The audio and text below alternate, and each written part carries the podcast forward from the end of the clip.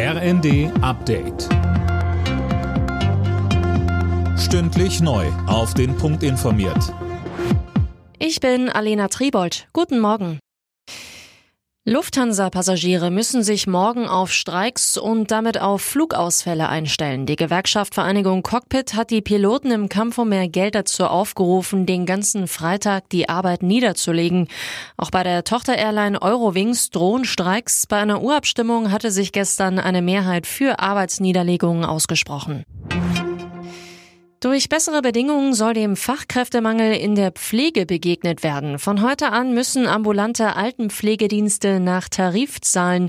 Sozialverbände und Patientenschützer fürchten, dass die zusätzlichen Kosten auf die zu Pflegenden übertragen werden.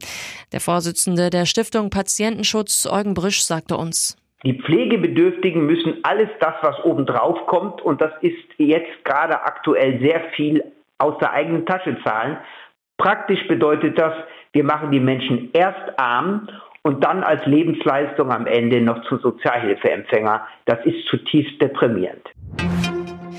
Russische Staatsbürger sollen nicht mehr so leicht wie bisher in die EU einreisen können. Ein entsprechendes Abkommen mit Russland wird nun ausgesetzt. Das hat der EU-Außenbeauftragte Borrell angekündigt.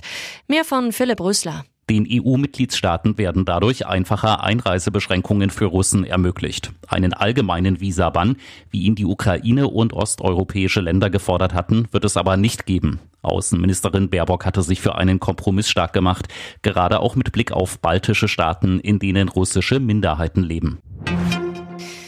Eine erneute Homeoffice-Pflicht ist vom Tisch. Das geht aus der neuen Corona-Arbeitsschutzverordnung hervor, die ab Oktober gilt. Auch regelmäßige Corona-Tests müssen in der Regel nicht bereitgestellt werden. Wie erwartet ein klarer Sieg für den FC Bayern im letzten Erstrundenspiel des DFB-Pokals. 5 zu 0 hieß es am Ende gegen den Drittligisten Viktoria Köln. Alle Nachrichten auf rnd.de